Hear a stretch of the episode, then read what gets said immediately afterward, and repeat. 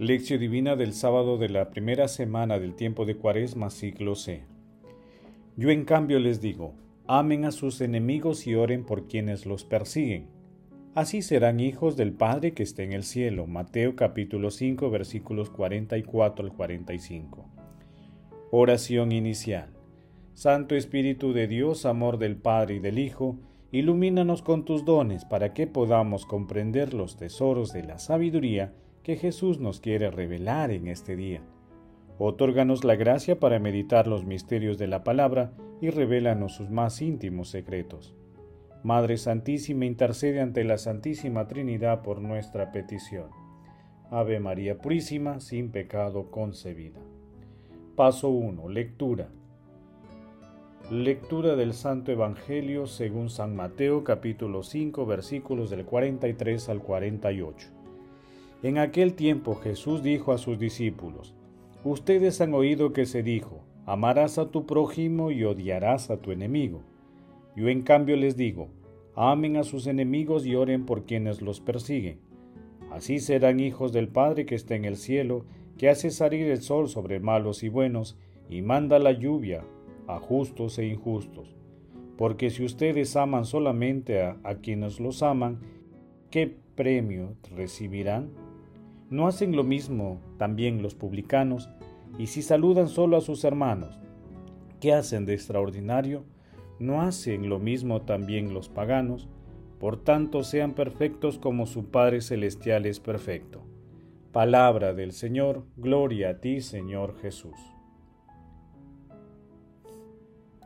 El Espíritu enseña todo brilla en la indecible luz y te mostrará de forma intelectual todas las realidades inteligibles. Se realizará en la medida que puedas verlo, que es accesible al hombre y según la pureza de tu alma. Entonces podrás ser semejante a Dios, imitando exactamente sus obras en cuanto a temperancia, valentía, amor por los hombres, soportando las obras y amando a tus enemigos Simón el nuevo teólogo. Este pasaje evangélico también forma parte del Sermón de la Montaña e integra un texto que va desde el versículo 20 hasta el 48, en el que Jesús interpreta y explica la ley. En los tiempos de Jesús se entendía que solo el paisano era el prójimo y que los demás eran extranjeros. Es más, se habían distorsionado los mandamientos al tal extremo que se creía que la ley estaba referida solo al pueblo judío y que sí se podía ejercer la venganza contra todos los demás.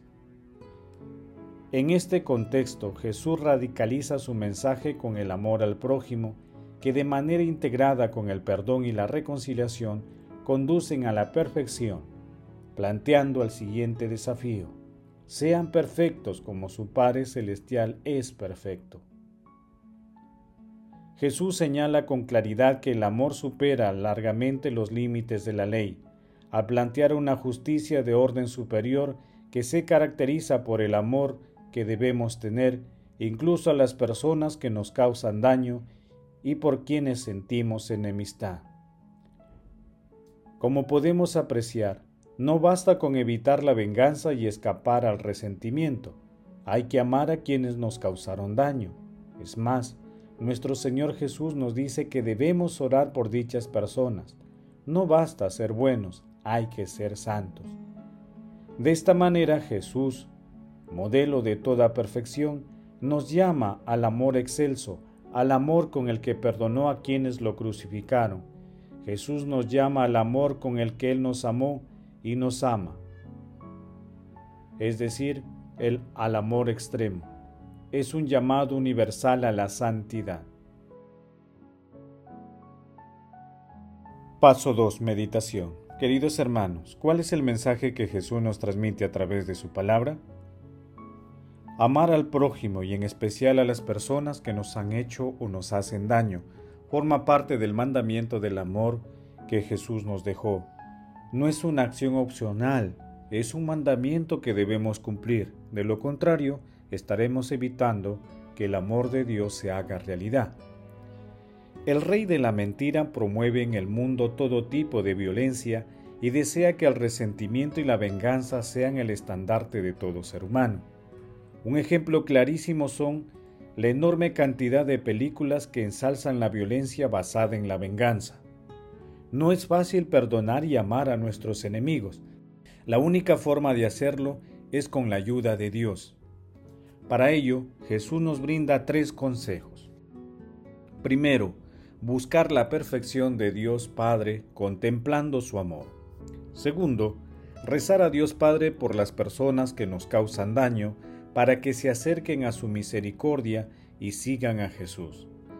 Tercero, pedir a Dios Padre que nos conceda la humildad de Jesús para perdonar y amar como Él nos amó.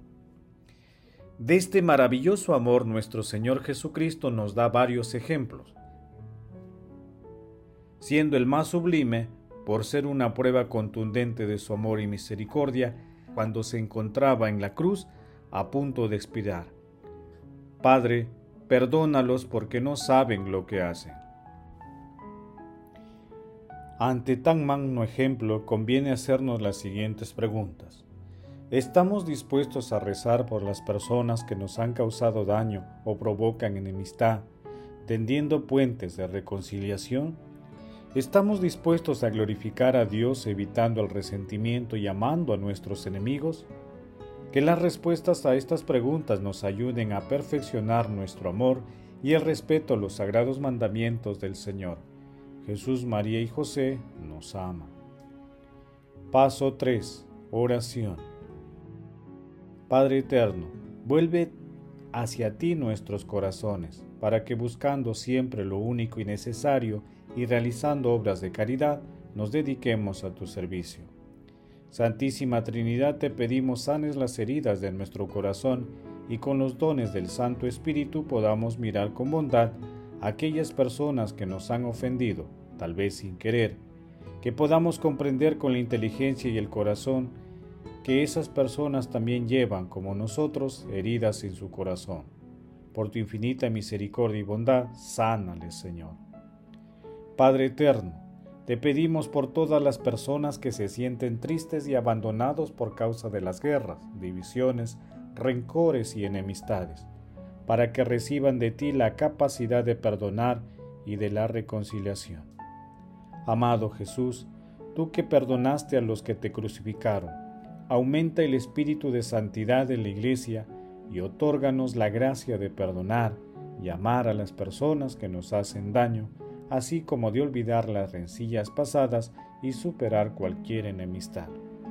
Amado Jesús, te suplicamos abras las puertas de tu reino a los difuntos y protege a las almas de las personas agonizantes para que lleguen a contemplar tu rostro.